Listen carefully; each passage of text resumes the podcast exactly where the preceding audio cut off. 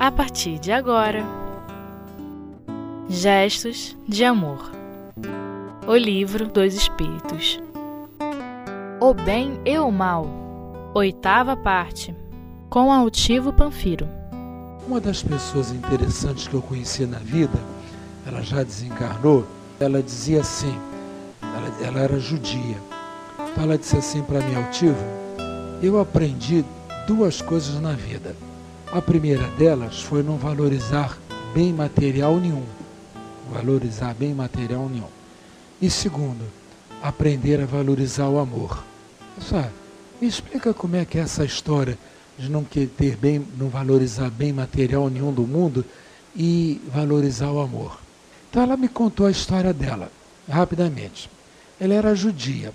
Aquelas confusões danadas. Nasceu em Londres, mas era judia e foi, foi parar na França, e da França depois foi viver para não sei onde, aquele meio a, a, perfeitamente aquele judeu errante. Tudo em jovem. Quando ela estava na França, o Hitler tomou a, a, a, França, então ela disse, bom, esse negócio aqui está começando a ficar ruim para mim, deixa eu ir para a Itália, que na Itália as coisas estão mais ou menos tranquilas. Mas estava ruim também lá, então ela viu que estavam começando a chegar perto dela, e ela foi morar numa aldeia perto dos Alpes, que diziam que dali ela poderia, num dado momento, atravessar os Alpes e ir para é, Suíça. Então ela foi. Um dia avisar a ela, lá os partisãos avisaram ela, hoje está dia da gente ir.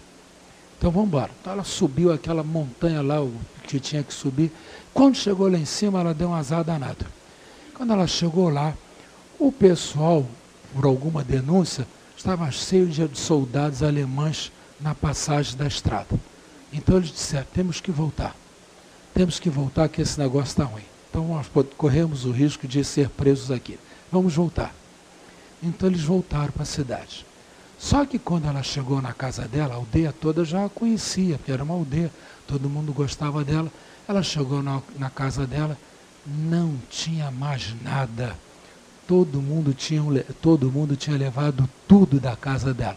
Porque eles disseram, ela vai viajar mesmo, então, o que está fazendo isso daqui? Então eles apanharam tudo da casa dela. E ela foi com aquela mala cheia que ela podia levar, que você está fugindo, você não pode levar muita coisa, né? Ela levou o retrato, ela disse, olha, porque essa história toda começou porque eu vi a mãe dela em espírito e perguntei quem é uma senhora assim, assim, ela me mostrou um retratinho. Essa é minha mãe. Então ela contou essa história.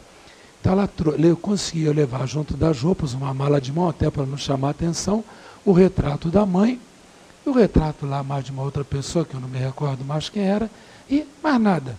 Voltou para a cidade, então não tinha mais absolutamente nada. Nada, nada, nada.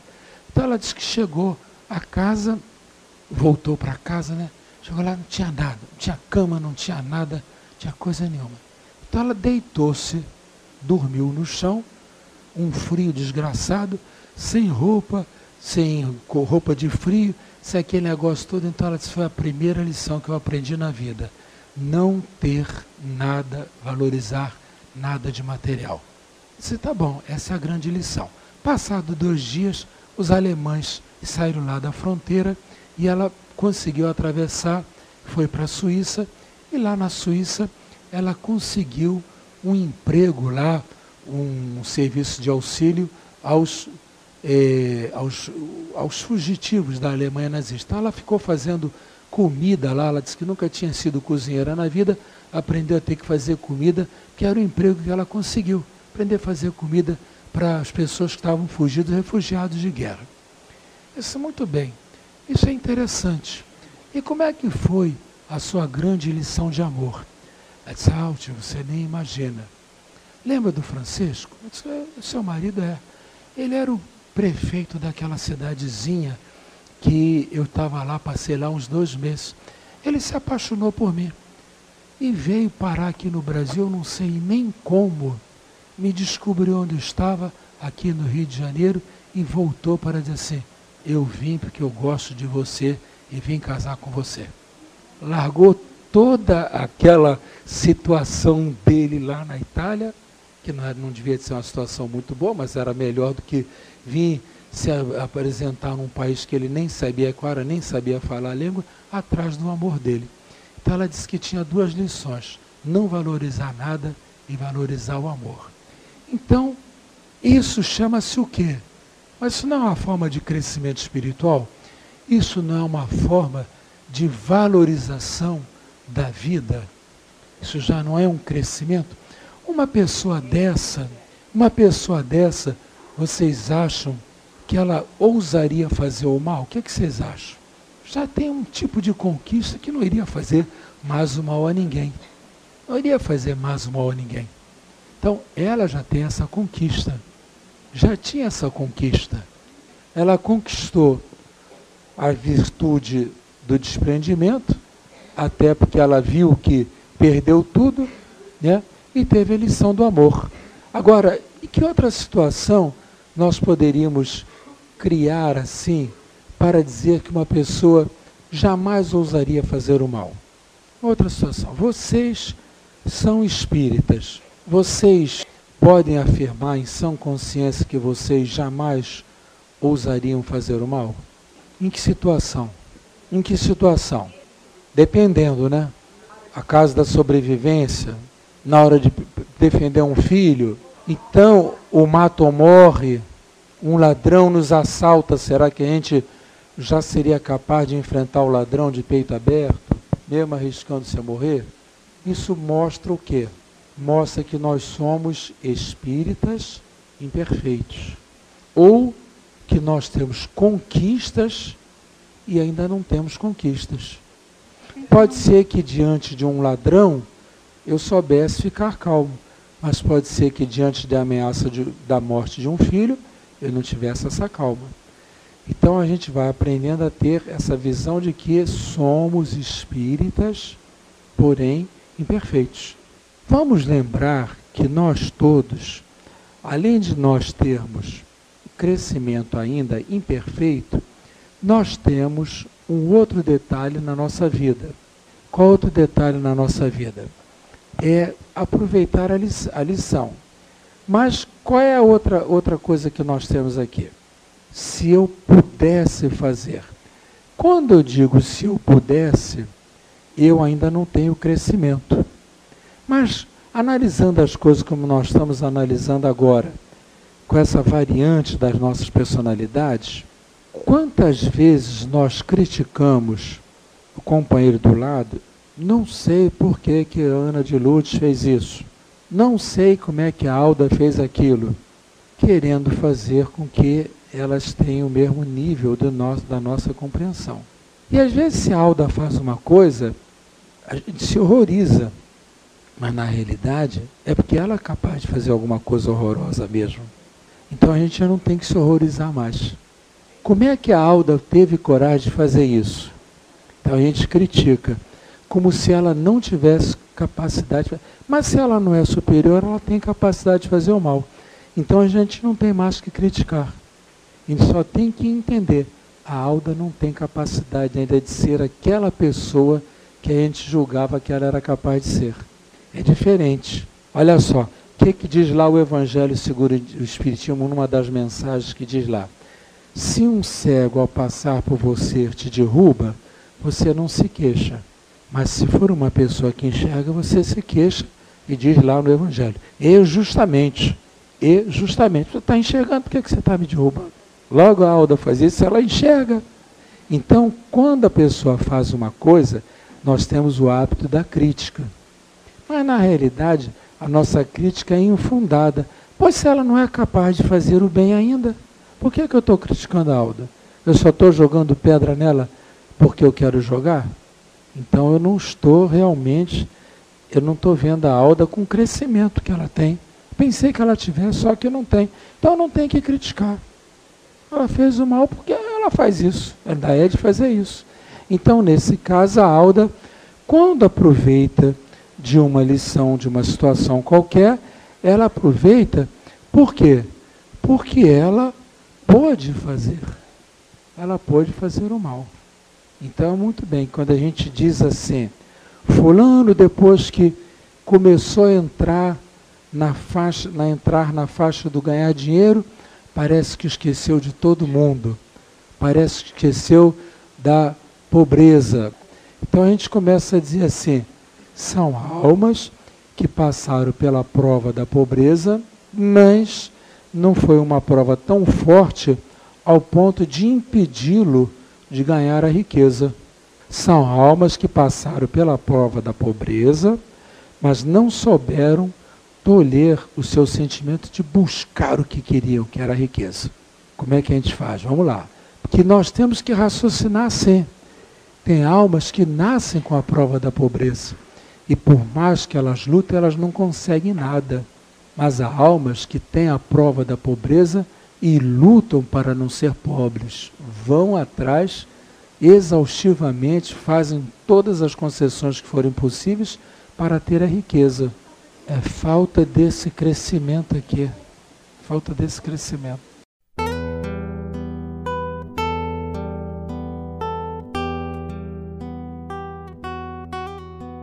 Gestos de Amor O Livro dos Espíritos Que se você nasce com a prova da pobreza, você não vai ficar a vida inteira comendo eh, feijão com arroz. Você pode ter direito de querer comer mais alguma coisa. Então você vai trabalhar. Você vai trabalhar, mas não vai ficar naquele desespero. Não vai, não vai ambicionar, não vai ficar naquele desespero. Não vai ficar no desespero. Então, quando você entra nessa coisa, é o se pudesse. Aí você está perdendo aquela prova mesmo. Entendeu? Foi o que eu citei para o Newton. O companheiro veio na prova da pobreza, mas por qualquer coisa ele saiu atrás da riqueza dele. Então, numa próxima encarnação, se ele tiver vindo realmente com a prova da pobreza, vão acontecer coisas que ele não poderá jamais ultrapassar aquela situação. Não estava preparado. Era a falta do crescimento. Então, a próxima prova não vai ser uma prova pode não ser necessariamente uma prova. Então vai nascer de pernas aleijadas. Não. Ele vai renascer numa prova que formate a posição dele. Que formate. É isso que nós temos que entender. Essa palavra aqui é chave. Vocês não deixem de anotar isso no papel, não, senão vocês não vão entender. Formatar, a prova ela tem vista essa formatação. Não é quando que a gente tem que nascer, vou nascer de perna aleijada que ele teve a prova, prova da pobreza e não passou, não sei o quê. Não. Ele vai ter uma reencarnação que formate aquele comportamento dele, vivendo dentro, viver dentro do, da simplicidade. É o que está acontecendo. Aí eu volto a dizer a vocês, vocês como espíritas podem dizer tranquilamente, não sei se eu não faria o mal, mas eu tenho certeza de que eu já sei o que é certo e o que é errado porque nós já estamos nos formatando. Vai se controlar, é a formatação. O doutor Felipe Wagner, ele já tinha essa formação. Ele era um espírito bondoso, era médico, e na Primeira Guerra Mundial, quem não ouviu isso vai ouvir, quem já ouviu, guarda isso outra vez. Ele na Primeira Guerra Mundial, ele era médico e foi convocado para a guerra. E lá naquela ocasião, ele tinha que aquela guerra era guerra de trincheira. De vez em quando os oficiais mandavam os soldados avançarem naquele território horroroso e era tiro para lá, tiro para cá e morria metade do povo naquelas coisas todas. Foi uma carnificina. E ele virou-se para o instrutor dele, para o oficial dele, e disse: Olha, eu sou médico, eu vou ser melhor aproveitado do lado de fora da fronteira do que na fronteira, né? E ele, o instrutor deu um ataque de obsessão lá, ou era, achava que as coisas tinham que ser feitas do modo como ele queria, disse, não, você é um soldado e você vai, vai ter que entrar no campo de batalha como soldado. Esquece esse negócio de médico. Ele disse, não adianta fazer isso porque eu não vou atirar em ninguém, porque eu sou médico. Eu, vim, eu nasci para salvar vidas, me formei para salvar vidas, não para atirar. E o oficial para ele, então você vai para a corte de guerra. E a corte de guerra, naquela época, a corte marcial, quem não obedecesse era condenado à morte. Então você vai morrer de outro jeito. Ele disse, bom, então vamos fazer o seguinte, não vamos dar trabalho a ninguém. Pode me mandar para a frente de batalha. E a primeira vez que ele foi chamado, para a primeira vez lá na frente, lá que ele, que ele foi chamado, ele avançou com aquele pelotão com a arma voltada para o chão. Ele não foi capaz de dar tiro em ninguém E ele morreu logo na, na primeira saraivada de, de, de balas. Era um espírito que, companheiro do Dr. Ema, Dr. Ema que trouxe ele. Então aquele que não pratica o mal, mas é aproveitado, mas se aproveita do mal praticado por outro, é tão culpado quanto este, é como se houvera praticado. Então nós já vimos aqui que o que é correto, aproveitar é tirar proveito, encontra o mal, é, aquele que já encontra o mal feito. Nós aprendemos que nós temos reencarnações que nos formatam. Aí a gente fala na reencarnação individual, na reencarnação coletiva, né, isso mesmo? O equilíbrio, a pessoa que já adquire o equilíbrio, as pessoas que começam a entender a vida, entender a vida, valorizar, por que, que eu estou vivendo? Os espíritos era Kardec, né? Teria praticado se pudera ou se o ousara. Então a gente vai já entendeu que ousam e podem aqueles que realmente ainda são mais inferiores, mais inferiores. Eu tenho um amigo que ele foi, eu não me recordo mais qual é o país, ele trabalha, trabalha na Petrobras. E ele foi para um desses países que a Petrobras ajuda, africanos, que a Petrobras ajuda. Então, a mulher dele é espírita, o lugar é paupérrimo, uma falta de água enorme, e todos eles, eles são engenheiros, todos eles têm casa com piscina, água renovada, não sei o quê. A mulher dele é espírita e começou a trazer o povo da rua para ir pegar água da piscina, para pelo menos eles terem água que toma banho. Você sabe que eles foram advertidos que não fizessem aquilo? Quem que o advertiu? O próprio governo do país. Se continuar fazendo isso, vai ter que voltar para o seu país de origem. Se tiver fazer isso, vai ter que voltar para o seu país de origem que eles fazem questão de manter o povo na condição de base. Aí ele contou um fato que ele nunca tinha se dado conta. A vassoura com que os camaradas varrem a rua não é vassoura desse tamanho comprido, não. É vassoura pelo metade do, do, do coto. Então todo mundo tem que varrer a rua abaixado. Aí ele perguntou assim para o camarada assim, escuta, por que, é que você não bota um, um varal aí? Disse, não, não nos deixam. Aí ele entendeu que aquilo também era uma forma de manter subalternidade no pessoal. Está sempre agachado. Porque se a elite faz isso. É por isso que o outro queria acabar com a elite, né? Mas não acaba com, não muda o homem, né? Não vai acabar, não adianta acabar com a elite, né? Não adianta nada acabar com a elite. Continuar a mesma coisa. Então, esse caso é, é ilustrativo. Se, se continuar dar água da sua piscina para o povo, vou falar para o seu governo para retirar você daqui. Não pode fazer isso aqui não. Que eles não têm mesmo nada, vão continuar não tendo nada. Se fica você dando água aqui, daqui a pouco todo, acho que todo mundo pode dar água e vai, vai ser uma revolução aqui dentro. É complicado. Nós estamos. Esses podem e ousam fazer isso, né? Podem e ousam. Podem e ousam. Bom, para terminar, vou contar uma historinha para vocês. Vez, algumas pessoas já conhecem essa história. Historinha do real, não? Algumas pessoas já conhecem essa história. Há muitos anos atrás eu fui falar num centro espírita rural, lá no, no interior de, de Votuporanga, sei lá qual é a cidade. E o, o, o senhor do, do, do, centro era um homem muito simples, ele virou extremamente saltivo. Senhor vai falar aqui para o povo, olha, o nosso povo aqui é muito simples. O senhor presta atenção como o senhor fala para ele, sou homem de cidade o senhor vai falar de modo meio complicado, a gente não está habituado a entender essas complicações de cidade grande. Tá bom, meu filho. Então eu vou falar como, como eu sei falar, e falei de maneira mais simples possível. Quando acabou a lição, ele disse assim para mim, o senhor vai me dar licença, mas eu vou falar para o meu povo. Olha aqui, quando o senhor altivo falou isso, ele quis dizer aquilo. Quando ele falou aquilo outro, ele foi, ele foi traduzindo a palestra para mim. Aí lá para as tantas ele contou uma história. Ele era de, de, de área rural. O negócio era aproveitar do mal dos outros. Os outros praticam. A lição era essa. Então ele virou contou uma história para o povo. Aqui, todo mundo era rural, então ele conhecia todo mundo. Aqui, Luiz, você tem uma galinha lá no seu sítio. A galinha sai do seu sítio, vai para o sítio da Alda. Aí chega lá, come milho, não sei o que, a Alda está sabendo que a galinha não é dele, não é dela, sabe que é do Luiz, mas deixa para lá.